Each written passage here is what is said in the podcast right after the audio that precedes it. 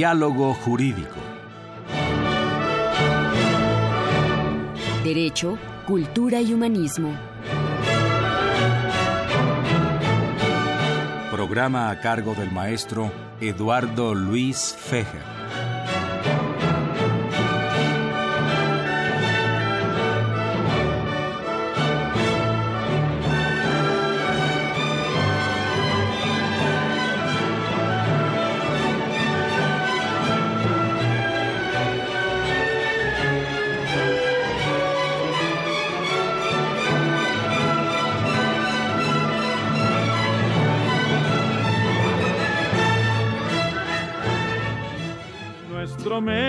Febrero 23 dejó Carranza pasar americanos, 10 mil soldados, 600 aeroplanos, buscando a Villa por todo el país. Comenzaron a echar expediciones, los aeroplanos comenzaron a volar por distintas y varias direcciones buscando a Villa, queriéndolo matar. ¿Qué tal amigos? Muy buenas tardes. Los saluda Eduardo Luis Fejer en este programa de la Facultad de Derecho, Diálogo Jurídico con nuestro lema Derecho, Cultura y Humanismo. Un programa dedicado a la Constitución de 1917. Nos eh, acompañan en esta ocasión eh, cuatro distinguidos historiadores, antropólogo uno de ellos, Tomás Villa Córdoba, quien damos la bienvenida a estos micrófonos. Muy buenas tardes. Al historiador Faustino Aquino. Buenas tardes. Al historiador Carlos Mayer Anaya. Ah, buenas tardes, un gusto regresar aquí con. Al historiador Andy Correa Montejo. Hola, buenas tardes. Y eh, agradezco mucho eh, la participación del padre Cronos don Francisco Trejo, Franz Trejo, y eh, también el auxilio de la señorita Violeta Torres para la edición de este, de este programa. Bueno, la constitución de, de 17 eh, fue una de las constituciones más avanzadas del mundo en su época. Fue anterior a la constitución de Weimar y concitó para su, digamos, estudio, análisis, proposiciones a gente muy, muy prominente del México de, la, de, de, esa época, 1916-1917. Y yo quisiera que abundara un poco en este aspecto Faustino Aquino nos dijera más o menos cuál era la composición de los diputados que estaban constituyentes que estaban discutiendo esta de alguna manera continuación de la Constitución de 57. Sí, sí, el, proyecto que presenta Venustiano Carranza es básicamente, presenta un proyecto de reformas, ¿no? Muy basado en la Constitución del 57. Obviamente no, no incluye este eh, lo, aquello por lo que se va a distinguir después la Constitución, que van a ser derechos sociales y cuestiones así, ¿no? Este, y en el Congreso se, compone alrededor de 200, 200 delegados, ¿no? Este, en su mayoría, bueno, el 50%, 53% abogados, ¿no? 30% militares, pero militares más bien de segundo nivel, ¿no? Los, los grandes guerreros este, seguían en la lucha, ¿no? Y mm, salvo Mújica y otros dos, creo, este, realmente son coroneles, mayores, generales de segundo nivel, ¿no? Y el resto son este abogados, perdón, este maestros, médicos, profesionistas en general, ¿no? Y otra cuestión que se destaca es que no son representantes, digamos, de, los grupos realmente este, para que participaron en la lucha armada, ¿no? Eh, en realidad son este clase medieros eh, de extracción urbana, ¿no? Cuando la lucha había sido más que nada una lucha agraria, ¿no? Una lucha de gente del campo, una guerra campesina, básicamente. Y en realidad se trata de, de un congreso formado por gente desde ese punto de vista un tanto ajena, ¿no? A, a, la lucha, a la lucha álgida, a la lucha real, ¿no? Que se dio, que se había dado durante esos años, ¿no? Carlos Mayer, Anaya, eh, la figura de Venustiano Carranza es una figura de un presidente obviamente muy inteligente, con mucha visión y también muy legalista, ¿no? No sé cuál sea tu opinión. Pues sí, eh, como comentaba este Faustino, la, el título es Constitución Política de los Estados Unidos Mexicanos, que reforma la del 5 de febrero de 1857. Domenustiano pues, era porfirista originalmente, ¿no? Este, estuvo como gobernador de Coahuila, y cuando Madero este, es el primero de los que desconoce a, Victoriano Huerta como presidente y pues promulga su plan de Guadalupe y empieza a logra ser el, el, primer jefe del ejército constitucionalista, ¿no? En contra de Francisco Villa y de este, Zapata de la gente de la convención y de otros grupos. Se apoya sobre todo en, los bárbaros del norte, ¿no? En Obregón, en Calles, en Pablo González, en toda esa gente. Y Don Menuciano, pues, este, en ese momento pues, es el líder, ¿no? Porque tanto Villa como Zapata traen muchos problemas, andan a salto de mata, y él aprovecha esa situación para solicitar en el 14 de septiembre de 1916 expide un decreto para eh, convocar a un Congreso Constituyente. Y el día primero de diciembre de 1916 se inician las sesiones de ese Congreso en el Teatro Iturbide de, Querétaro. Van representantes de todo México, salvo Quintana Roo. son 190 diputados.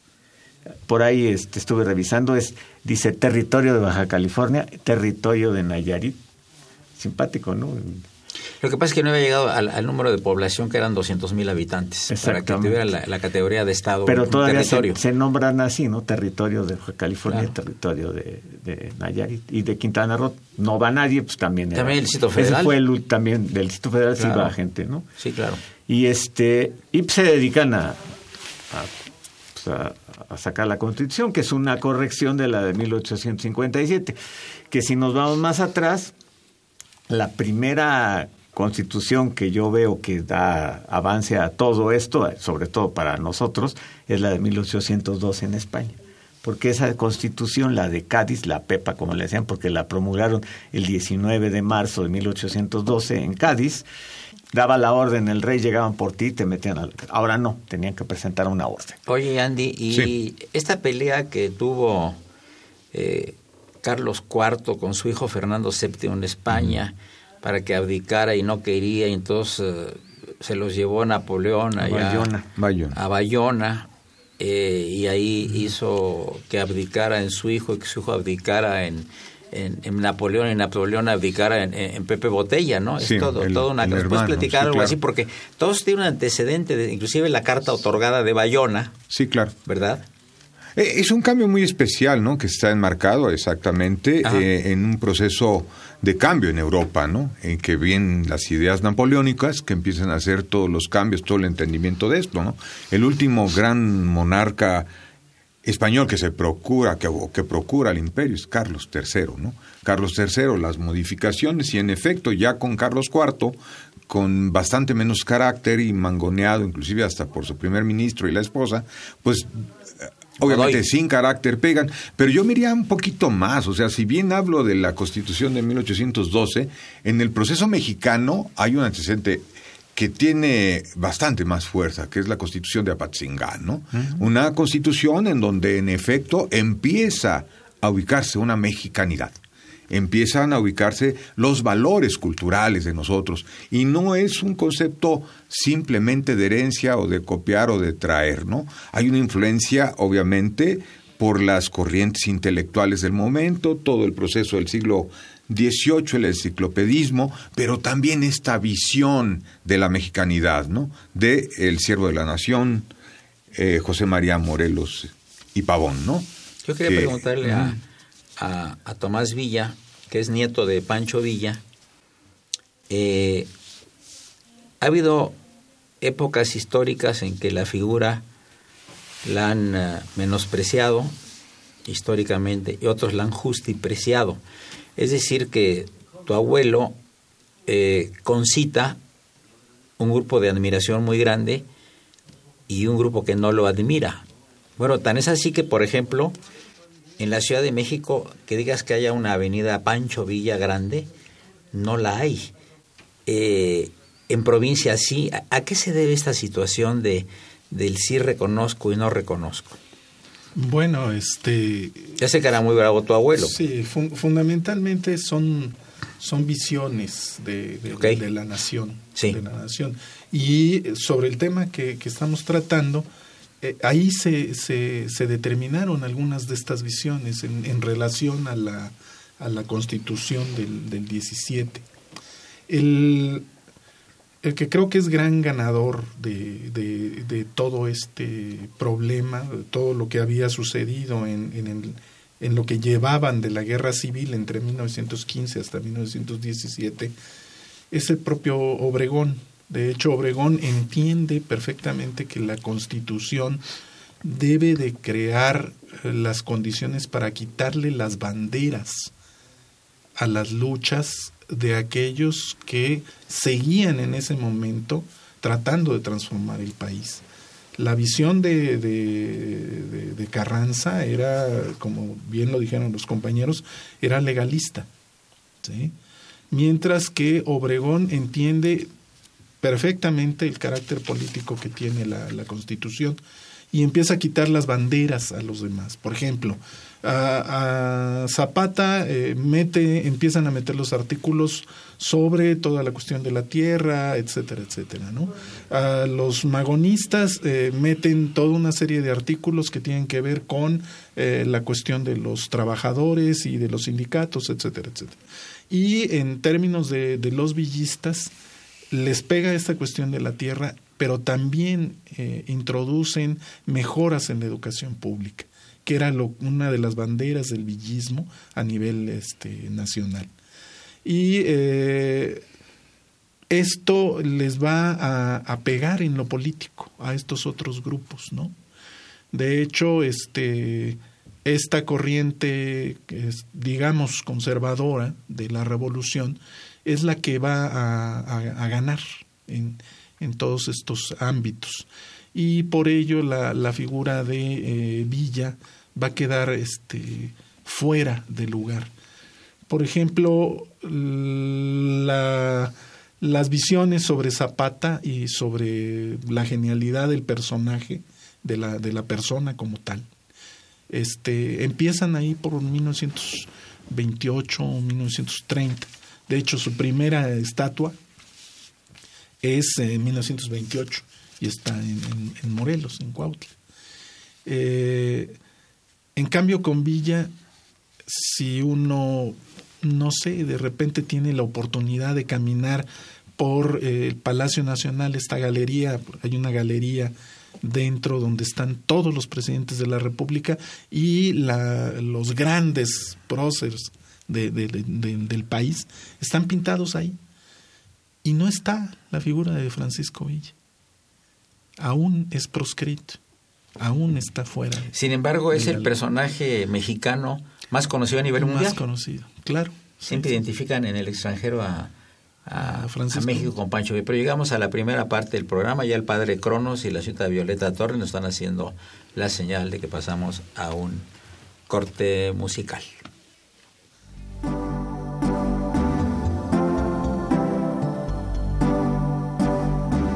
Está usted escuchando Diálogo Jurídico, Derecho, Cultura y Humanismo.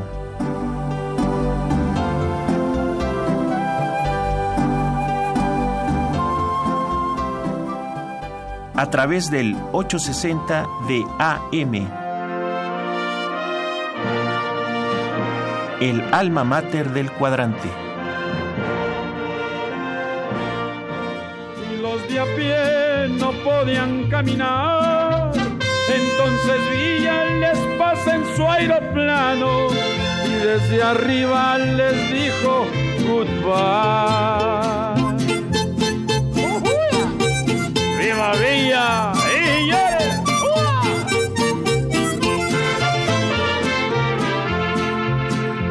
Comenzaron a lanzar los aeroplanos, entonces Villa un gran plan les formó se vistió de soldado americano y a sus tropas también las transformó. En nuestro Hola amigos, continuamos con el programa de la Facultad de Derecho de lo Jurídico con nuestro lema Derecho, Cultura y Humanismo. Se encuentran los historiadores eh, Tomás Villa Córdoba, Faustino Aquino, Carlos Mayer Anaya, Andy Correa eh, Montejo, eh, y yo quiero devolverle la palabra a Carlos Mayer para que nos hable un poco de la personalidad de Álvaro Obregón, una personalidad muy sui generis en cuanto a su vida y en cuanto a su obra. Decían que era además un gran memorista, aparte de todo. Adelante, Carlos. Aparte hacía bromas, ¿no? Sí. Decían que cuando, un momento que este, obligaron a, a los sacerdotes a hacerse pruebas de, de este, para enfermedades venéreas y pues, él, él este, se burlaba de eso, ¿no? De, decían que, pues, que todos estaban infectados, ¿no? Pero bueno. Pues él era este, de Sonora, si no mal no recuerdo, era este, tenía un terrateniente medio y se metió a la, a, la, a la bola, como decían vulgarmente, y logró muchos éxitos con su división del noreste, del noroeste, ¿no? que él toma Guadalajara, baja por todo ese lado y apoya a Carranza hasta el final, ¿no? siempre. Este, logra derrotar a Francisco Villa ahí en Celaya, ahí este, unas batallas muy sangrientas en las que, por desgracia, Villa se empeñó en dar cargo de caballería contra las ametralladoras de los yaquis, que estaban ahí en sus loberas, en unas trincheras que hacían, y pues lo derrota. Y en, hay un momento en que cae una granada y le hiere un brazo y Obregón saca la pistola para pegarse un tiro. Y su compadre Enrique Osornio, que era médico militar, le quita la pistola y lo salva de, y después llega presidente de la República. Y eso lo ocasiona que, llegue más tarde. Además era un hombre de inteligencia superior. Sí, será un hombre muy inteligente. sí, luego cuando don Venustiano tiene la mala idea de dejar al ingeniero Bonillas como el candidato oficial, a los de, a los este, sonorenses no les gusta y se rebelan contra contra Carranza, ¿no? Y este y pues ya sabemos el final, ¿no? Que Carranza se va hacia hacia Veracruz porque su, su yerno Cándido Aguilar, que por cierto fue constituyente de 1917, era el gobernador de allá y este no llega, hay, una batalla ahí en Aljibes donde la caballería, la escuela de caballería del colegio militar da la última carga de caballería de la historia de México que hacen huir a las tropas de Pablo González. Y Carranza eh, regresa a los cadetes con, el, con Casillas y Chowell y él se va a la sierra y en Tlaxcalantongo pues, lo, lo matan, ¿no? lo traicionan y lo matan. Entonces Obregón queda como el candidato ideal y se, es nombrado presidente. Eh, dicen que hubo un acuerdo de los tratados de Bucareli que nunca se ha encontrado, pero implícitamente lo, lo sabemos porque los gringos le dan el visto buenos y a nos, cambio de nos impiden que hagamos este tanques, que hagamos aviones, que hagamos carros de ferrocarril, que se haga maquinaria. Todo el mundo dice que no hay nada escrito, pero pues bajita la tenaza. Y luego lo matan. Cuando se quiere elegir, lo, lo, matan. Este, este José León Toral, ¿no?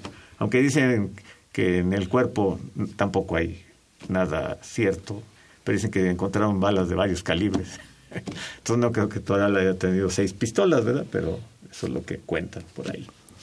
Ahora, ah, mi, papá se lo encontró una vez a, a, Obregón, porque mi papá iba, a entrar a la escuela de medicina, estaba estudiando para entrar a la escuela de medicina.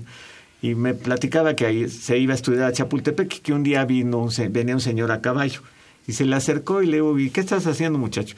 Y luego mi papá, y pues, Obregón le faltaba un brazo. Dice, no, pues, mi general estoy estudiando porque va a entrar a la escuela de medicina.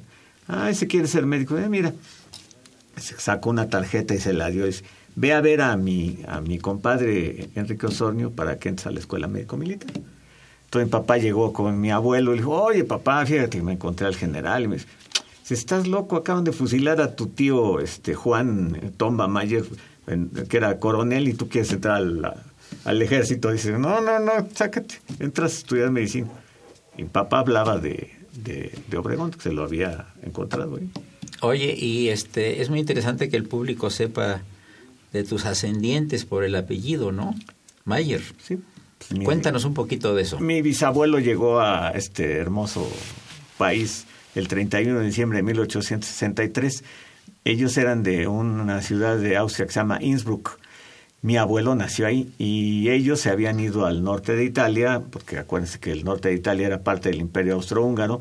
Maximiliano fue virrey de Venecia y se asentaron mucho tiempo en Milán y el permiso para entrar a México dice que vienen de Milán, dice súbdito sardo y dice ojos claros, colores, pelo escaso, igual que todos nosotros.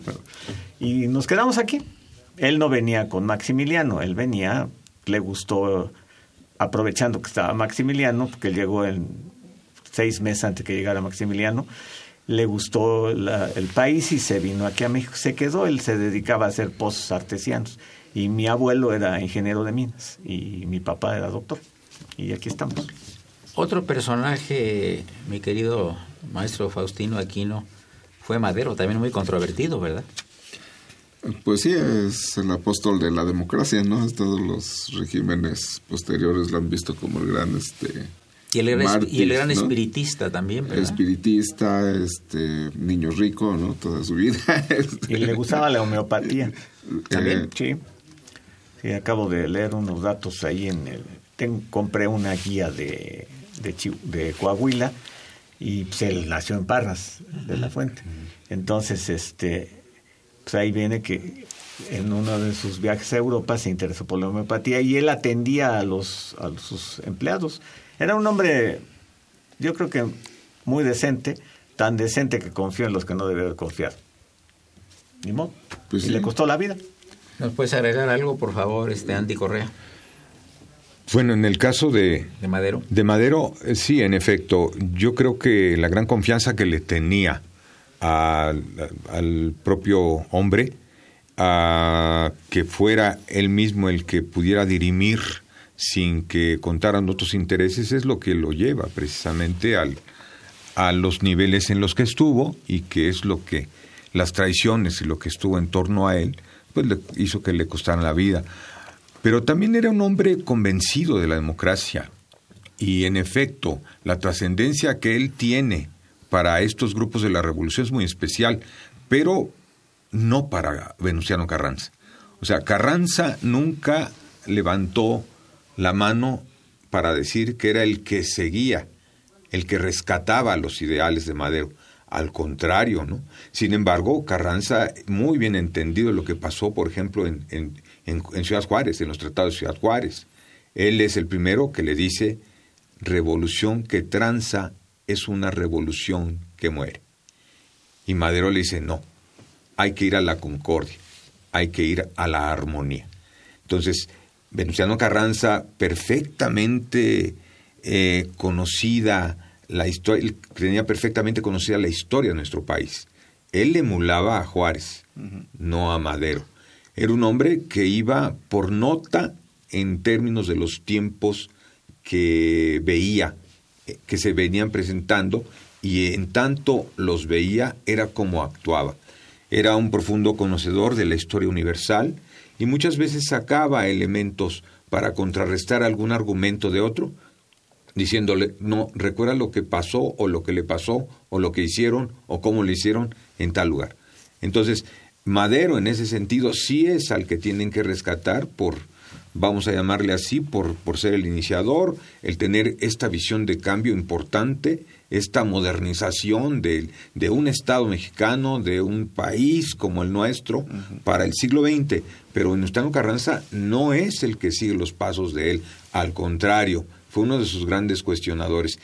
Y bueno, algunos de los que estaban alrededor de él, hablamos un poquito de Obregón.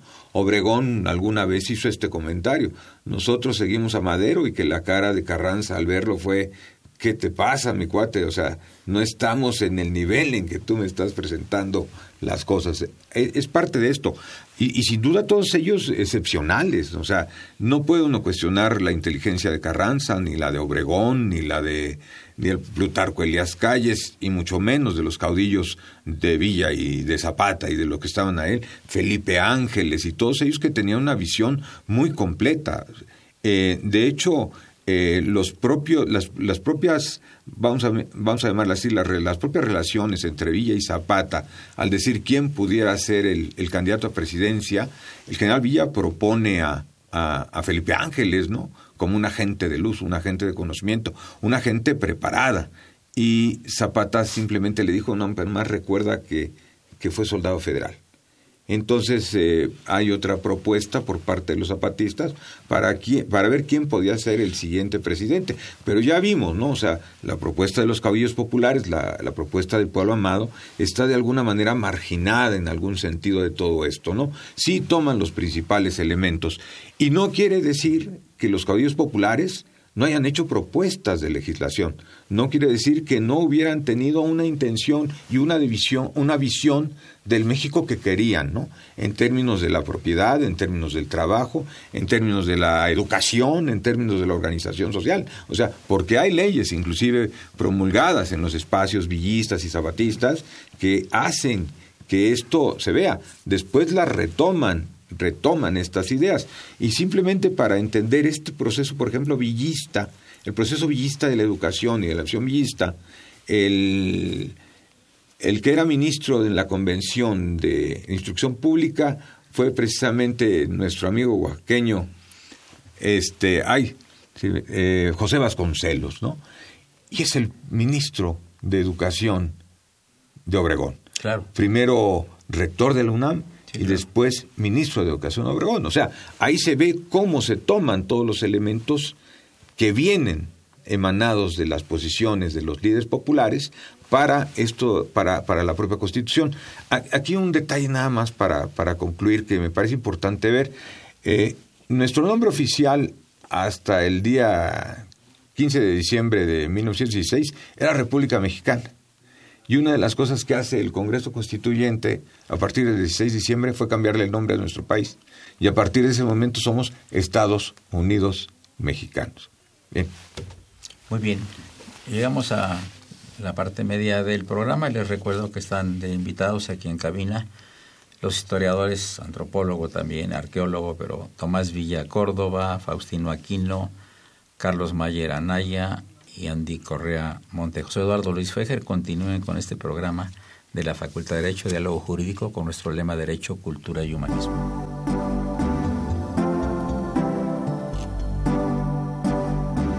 Está usted escuchando Diálogo Jurídico, Derecho, Cultura y Humanismo.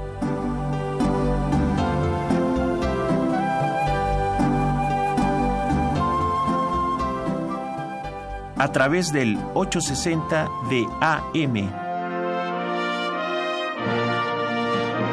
El alma mater del cuadrante.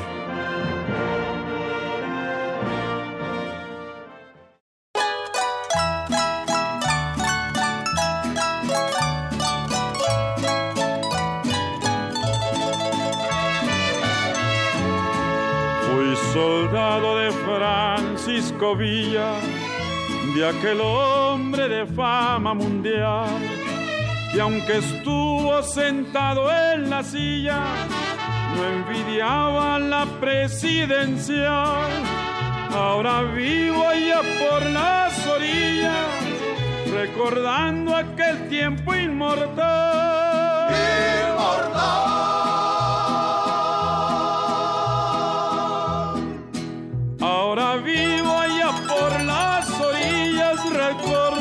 Villa allá por Parra. Yo fui miembro de aquellos dorados que por suerte llegué a ser mayor por la lucha. Llegamos a la conclusión, Tomás Villa, que eh, los próceres revolucionarios, muy controvertidos en su tiempo y después de su tiempo, eh, sí tenían visión de futuro, Sí, inclusive cultura. sí, claro. Eh, tu abuelo, por ejemplo, no, no estaba de acuerdo con el alcohol, ¿verdad? No, no, no, él- Platícanos un poco eso, cuando él fue, él fue gobernador, ¿no? Él fue gobernador de, de Chihuahua, De Chihuahua, interino, interino. durante poquito más de un mes Sí, y en ese mes hizo una serie de reformas, de reformas. Y además, eh, no solo reformas en términos de, de educación, y, Este, se habla de más de 50 escuelas eh, que se hicieron, ¿verdad? en ese mes nada más. Eh, sino que también tenía una visión muy clara, generó durante, durante ese mes las condiciones para, para que Chihuahua pudiera tener una economía de guerra en la cual los que menos tenían no eh, cargaran el peso de la guerra. Eh, de hecho, por ejemplo, con la, la, infraestructura ferroviaria, por ejemplo, que había estado destruida por la, por la guerra, este, se tenía que volver a levantar. Entonces, eh, los pueblos de la sierra de Chihuahua eh, empezaron a eh, construir los durmientes para volver a, colocar las vías de ferrocarril, mientras que los pueblos que tenían acererías producían los, los rieles y eso generaba una serie de eh, intercambios económicos. Durante su estancia como gobernador también eh, generó un impas en los precios y permitió la generación de una moneda particular para el Estado. ¿Sí? Todavía existen los billetes, ¿no? Todavía existen por ahí los, billetes de, dos caritas. Los bilimbiques. Los, bilimbiques. Sí, este... Eh, todas estas luces, desde luego, no se le deben este, individualmente a Francisco Villa, sino a todo un grupo de personas que conformaron con él un gobierno durante cerca de dos años para el estado de Chihuahua y para toda esa región. Y un poco es lo que dice nuestro amigo Andy.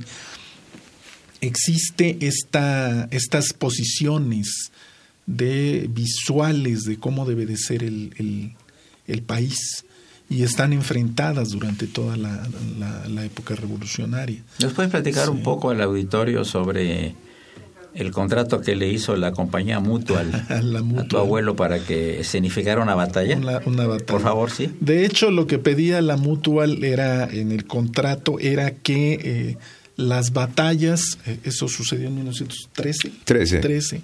Sí, que las batallas, si pudieran hacerlas en, la, en, el día por la luz, eran, eran mejor. Sí.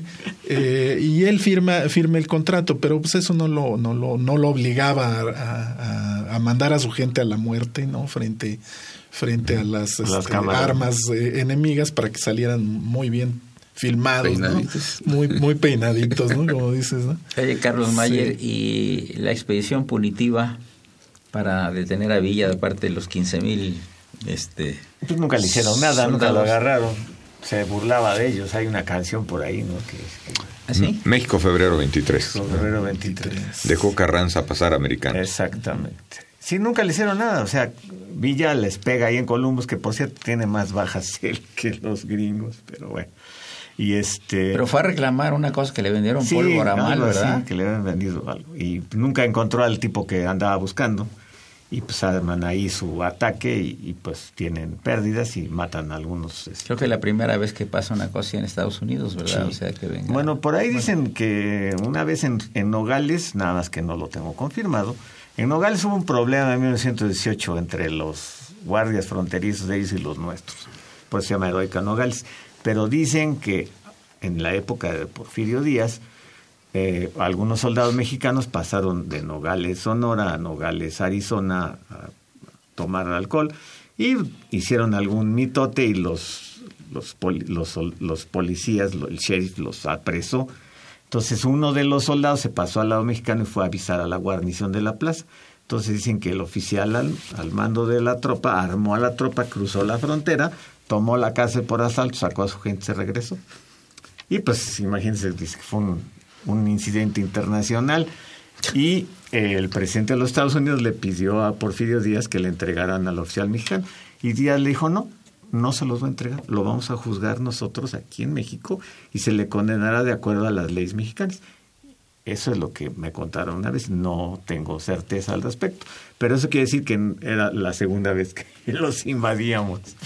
Y Porfirio Díaz siempre defendió a México cuando mandaron, hubo un cuartelazo en, Nicaragua y mandaron sacar al, al presidente un cañonero mexicano, llegó y lo sacó. Entonces, los gringos estaban bloqueando el, puerto y el, presidente le mandó un radiograma al, al, comandante del barco y dijo, señor presidente, ¿qué hago si me, me, piden el paso? Toque ese farrancho de combate y atáquelos y húndase con su barco. Muchos calzones del viejo, ¿no? Sí, claro, claro. El maestro Aquino, ¿qué opinión le merece la figura y la actividad política de Porfirio Díaz? No estamos saltando un poquito en tiempo lo de la Constitución también, pero como estamos con historiadores, bueno, es que clásicamente, Sí, la, la, la, imagen de Díaz está dividida en dos, ¿no? La del héroe militar y la del, la del dictador este, inmisericordia, ¿no? Sí, sí. Este... Y pues sí, básicamente, pues sí, así se puede dividir su vida, ¿no? Los biógrafos incluso así la, así la dividen, ¿no? Este, obviamente, pues a uno le gusta más. ¿Y el maestro Aquino qué opina? El héroe militar, ¿no? ¿Y el maestro Aquino qué opina en lo personal? Este, bueno, a mí sí me gusta más, mucho más el, el, héroe militar, ¿no? Este, un héroe, un héroe liberal que lucha por su patria, este, y no el hombre ya en plena senectud que maneja los hilos del país con, con este con métodos bastante poco ortodoxos desde el punto de vista moral, moral ¿no? Este, valiéndose del, del, de la naturaleza humana que no siempre es ahora, ahora la, pregunta que hago es, básica, oye, por venció la edad. Si se hubiera retirado a tiempo nos hubiéramos ahorrado muchos por, Porfirio Díaz y, y, Juárez pues eran enemigos. Eh, sin embargo, Díaz hizo monumentos en honor de eso, el hemiciclo, eh, que el Teatro Juárez, que la Avenida Juárez, que te das. Eh, es un caso curioso en ese sentido, ¿verdad? Sí. Que a tu enemigo lo alabes tanto después de muerto.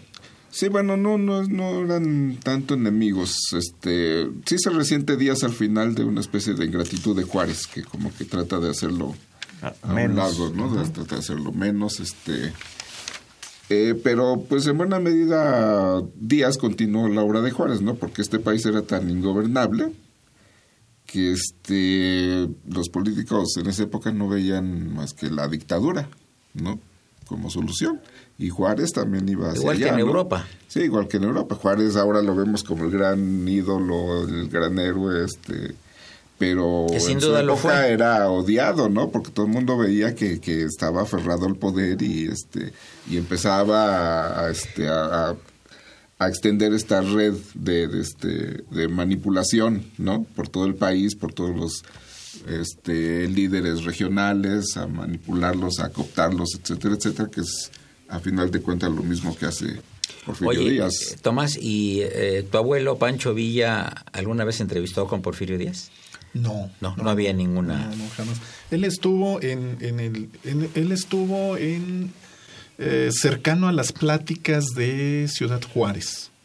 Sí, pero en ellas no estuvo Porfirio Díaz, no, jamás lo, jamás lo conoció. O sea, mi, mi abuelo resintió el régimen de Porfirio Díaz, o sea, resintió el régimen, del régimen desde desde desde el lugar más difícil de, de, de resentirlo, ¿no? Que es en la, en la pobreza, ¿no?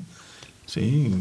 En, como, como mediero en, en, una, en una hacienda perdida de, Durango, este, pues no, no es tan, tan fácil ver al, al dictador, ¿no? Al dictador de, de, tu, de tu país, ¿no? ¿Y Andy Correa cómo ve la figura del general Díaz? Es que, en efecto, esta, esta parte especial... ¿Es una dicotomía? En, principio sí, pero en la segunda parte es un hombre que desarrolla, desarrolla toda un, una bola de reglas de la política, ¿no? Como cuál es esta. En política no hay ni amores ni odios. Entonces, sí era el primero que iba el día, el día 18 de julio al hemiciclo a Juárez a dejar la corona, pero también fue aquel hombre que perdonó a aquellos caciques del Istmo que habían asesinado a su hermano por lo que había hecho a su hermano. O sea, él no toma en ese sentido eh, represalias, ¿no? Eh, así, a Félix, al Chato, al Chato, sí, y, y, no les hace nada. O sea, algo que, que además de que la muerte de, de Félix fue eh, muy especial, este, le quemaron los pies, o sea, fue una cosa impresionante lo que hizo, lo que le hicieron a, a Félix para matarlo. Él, él, él, él, simplemente, él simplemente sigue estas reglas de la política, ni amores ni odios, y entendía los conceptos y los intereses. Y así se manejaba, y así hizo que muchos de los que estaban a, a su alrededor se manejaran. Bien amigos, eh, entramos allá a la última parte del programa con los invitados de honor, Tomás Villa Córdoba, Faustino Aquino, Carlos Mayaranaya y Andy Correa Montijo. Gracias.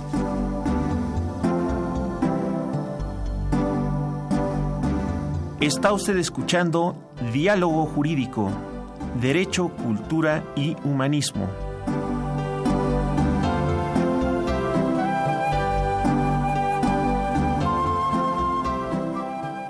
A través del 860 de AM. El alma mater del cuadrante. Al morir de dolor relinchaba como le lloraba cuando se murió.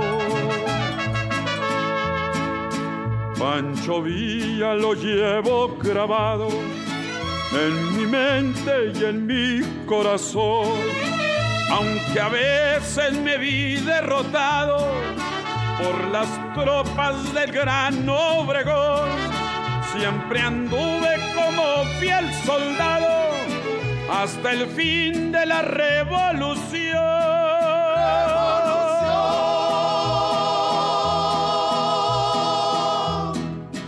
Siempre anduve como fiel soldado que siempre ha luchado al pie del cañón. Regresamos a este programa sobre la constitución de 17, pero que tiene tantas vertientes que pues eh, y salen tantos temas que resulta interesante sobre todo estar con tan distinguidos historiadores. Maestro Aquino, eh, la figura un poco enigmática de Carranza, eh, ¿a qué lo llevó a él a ser una persona tan legalista? Porque digo, para pensar en una modificación de, la Constitución de, 57, hacer nueva Constitución y hacer pues, más o menos una selección democrática de, de los participantes constituyentes, pues, se requiere una gran visión, ¿no? Sí, bueno, yo más bien me inclinaría por la opinión de, de Knight, de Alan Knight, de que esta convocatoria la a, a, formar un Congreso Constituyente este, en realidad er, era una manera de este, legitimar su triunfo, ¿no? Este, eh, ¿En qué momento lo, lo, convoca? En un momento en que está el país sigue en efervescencia, ¿no? Hay, hay rebeliones por todas partes, este él dentro del mismo este carrancismo hay muchos grupos este en pugna. Eh, y mm, en realidad lo que Carranza está tratando es de eh, legitimar este su triunfo y pasar así a una etapa ya de pacificación eso es lo, al menos lo que opina este Alan Knight y yo en lo particular creo que estaría de acuerdo con él, ¿no? Ahora, porque eh, pues, en realidad el, este el Congreso, como había como había dicho yo hace un momento, este es de gente es de gente eh, bueno, en primer lugar es eh, exclusivamente carrancista. Y dentro de los que acuden al Congreso en realidad es gente ajena a la lucha. Bueno, él lo pensó muy bien. Él, lo si no se vuelve otro problema. sí, entonces no, no iba a invitar a zapatistas, eh, o sea, no, no, eh, no es un congreso representativo del país, ¿no? Ni de la lucha que se ha venido desarrollando, no iba a invitar a sus enemigos, obviamente, ¿no? Entonces es, en ese punto donde se ve la manipulación política.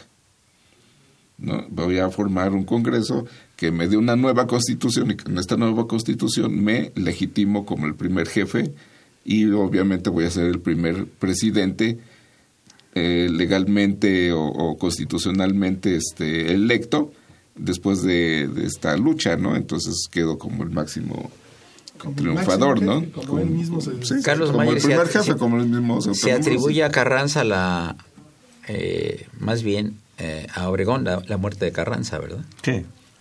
Sí, pues estaba condenado a muerte. Ya cuando se y luego le toca a Obregón por otras por otros motivos verdad volviendo a, mis anécdotas viene mi, papá me platicaba que mi abuelo era amigo de don Venustiano. Don Venustiano era un hombre muy alto medía más de un 85 y mi abuelo también medía unos 90 y tantos un hombre muy alto. Decía mi papá que habría una herradura con las manos imagínate que tenía un tino con el bastón infame. Y este y lo fueron a despedir a la estación de la villa del tren. Y llegaron y pues, se hombres altos se vieron los ah, señor presidente vengo a decirle hasta luego y él y Carranza le dijo eso me lo contó mi papá dice no don Pepe adiós de esta ayuda no regreso ella se la solía de que se le iban a echar en el camino. Había perdido toda la toda la todo el apoyo eh, de, su partido lo había perdido. porque se llevaron el tesoro nacional aviones todo en los trenes. Y le echaron una máquina loca a las tropas de Pablo González al último convoy y lo destruyeron en los llanos de Catepec. Y me platica mi papá que fueron, oyeron el estruendo y fueron a ver el, sitio y que estaba destruido el tren y que docenas de cadáveres. Y él dice, yo vi una mujer decapitada, todavía con la criatura este, en el pecho. Amamantándola. Y se acordaba, realmente tenía 12 años. Pero sí, Carranza ya iba a su destino final. No, no pudo salvarse. Ahora si vemos, eh, señores, finalmente, si vemos eh, a todos los procesos revolucionarios, pues realmente el único que murió en la cama fue Plutarco Elías Calles, ¿no? Y, El único. Claro, que es un, poquito, más, hacia acá, ¿verdad? De la revolución, ¿no? Porque pues Villa... Sí, sí, lo asesinan. Zapata, Obregón. Madero. Felipe Ángeles, a todo. ¿Y qué hay, qué hay de esa leyenda, Tomás Villa, de la cabeza de tu abuelo? ¿Qué has sabido tú familiarmente? Fue una ignominia. Imagínense ver a, la, a, mi abuela, a la esposa de, del general. ¿Luz Corral? No. No. Otra. No, no. Otra, doña Manuela Casas. que a veces se casó dos veces con la misma que se le olvidaba quién era la primera. Así había, había, eso decía, ¿Verdad que sí decía? Era bravo mi general. Sí, pero pues también los demás, ¿eh? No se quedan por ahí. Ah, sí. No, no cantaban eran, eran, eran, inquietos. Eran tiempos de guerra. Sí, claro. Eran inquietos. Hasta Carranza. Y, imagínense ver, ver a esta, a esta mujer joven en, entonces eh, con el cuerpo de su, de su marido en, en, un agujero todavía, decapitado, y decir, bueno, ¿y, y qué sacaban no de todo esto? no Además, este, fue meses después, ¿no? O, sea, fueron eh, muchos. Él iba, él, él, iba en un carro y le dispararon de arriba este cuando cuando lo, lo, asesinan. Sí sí sí a eso me refiero. le, hacen un, una emboscada. una emboscada. pero iba en a bordo de un automóvil iba en un automóvil iba en automóvil no iba manejando él verdad sí, sí, él iba manejando, manejando. trillo iba creo que un descapotado no un coche no, no, normal. Un, carro cerrado sí. Y pasó por un puente y le tiraron de arriba. Antes de entrar a la vuelta de donde está el puente todavía existe okay. este habían se habían quedado ya varios días los asesinos dentro de la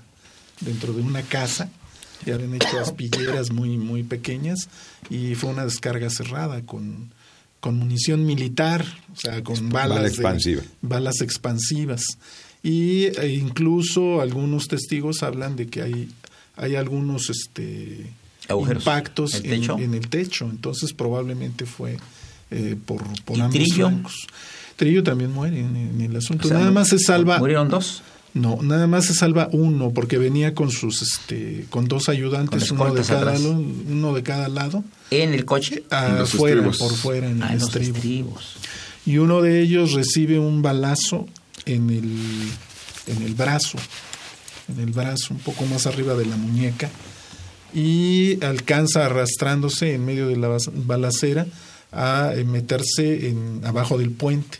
Le da la vuelta y llega a la casa de mi abuela, de donde había salido. Y le, imagínense el tamaño de estos hombres, ¿no? Y la fidelidad de estos hombres.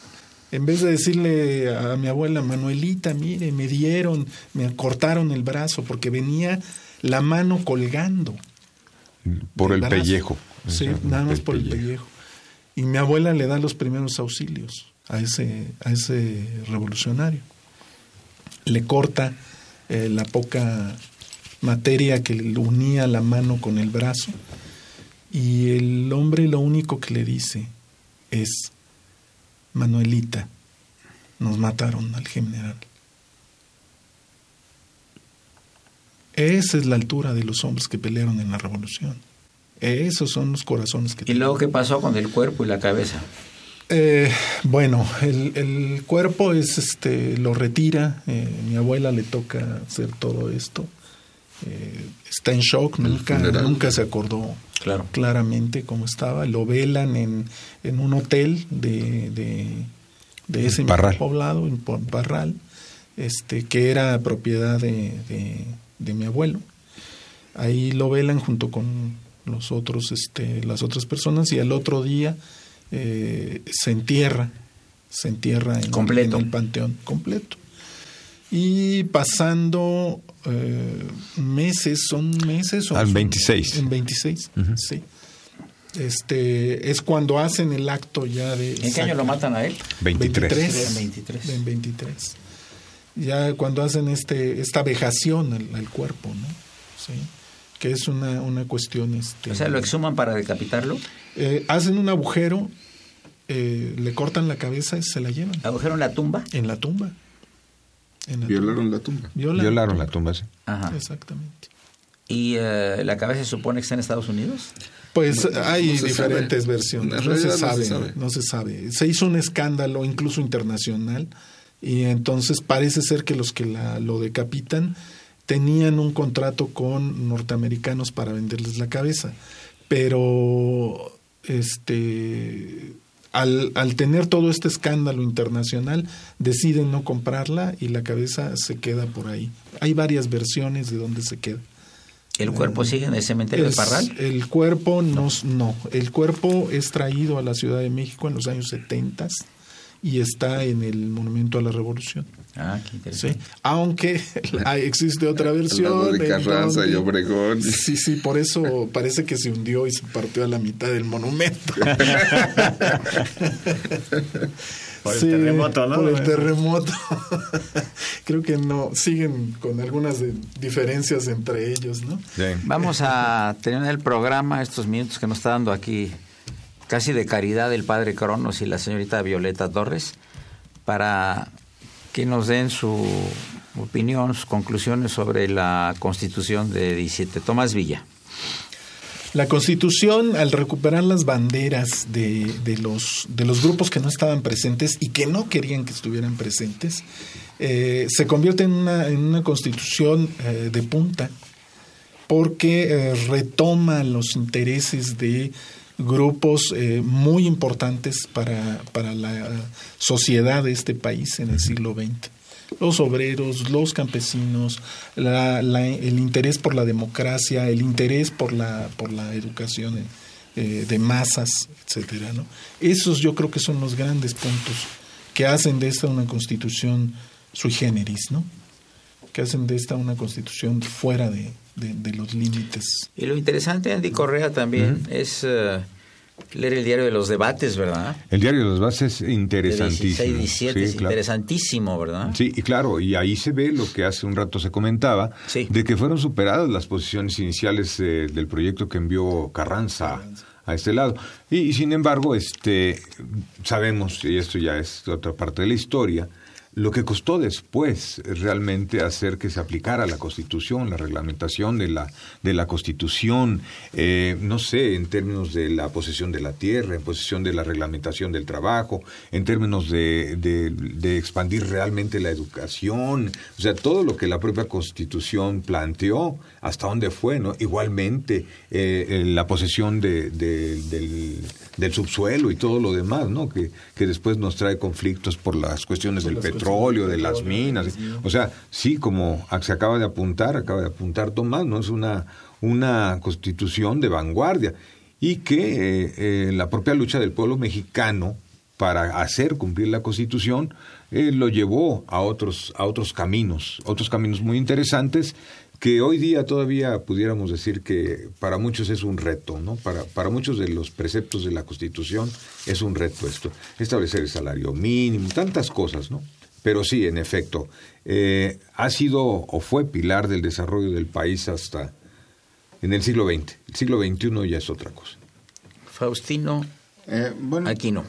Yo creo que si el, la intención de Carranza era este, nada más una constitución que lo legitimara, creo que le salió bastante bien porque se por el eh, pues no tanto porque en realidad sí bueno los debates son interesantes pero en realidad los partidarios de Carranza no no dieron una pelea a muerte en el Congreso. Los debates en los debates fueron más importantes temas como el militarismo o el anticlericalismo que que los artículos 27 y 123, este, este, esos fueron aprobados casi automáticamente, o sea que en realidad ahí también se ve como Carranza sabía que lo que necesitaba era una constitución, porque las constituciones después se hacen letra muerta. ¿No? Y, y yo creo que desde que fue promulgada, que se hagan realidad los, los ideales, estos ideales de justicia social que, que contiene la, la Constitución. Ha sido una lucha constante porque se hagan realidad hasta la fecha, ¿no? O sea, esto de que todo, todo mexicano tenga derecho a una vida digna, pues todavía está... En veremos. Muy en veremos, ¿no? muy bien. Pues, Finalmente la palabra a don Carlos Mayer Pues haciendo una comparación odiosa, las comparaciones son odiosas, pero la Constitución de los Estados Unidos tiene siete artículos y 27 enmiendas. La última eh, este, proclamada en 1992, en 200 años, tiene 7 artículos y 26 enmiendas. La de nosotros tiene 136 artículos y 707 correcciones en 103 años. Y si la revisara don Menustiano ahorita se moría del berrinche. La han cambiado terriblemente. Amigos, llegamos al final del programa. Muchas gracias, Tomás Villa Córdoba, por tu presencia y comentarios. Gracias, gracias. Faustino Aquino, gracias. Por al contrario, un placer. Don Carlos Mayer Anaya. Gracias por la invitación, aquí estamos. Un gusto que nos hayas acompañado. Andy Correa, con el afecto de siempre. Muchísimas gracias, Eduardo Luis. Gracias. Una operación de la ciudad Violeta Torres, a quien saludamos con toda atención y respeto. Y pues la imagen siempre grata del padre Cronos don Francisco Trejo, asistente de producción, Raúl Romera Esputia, el niñero de la radio, y yo soy Eduardo Luis Fejer, la mejor de las tardes, y continúen en el 860. Esto es Radio UNAM. Muchas gracias.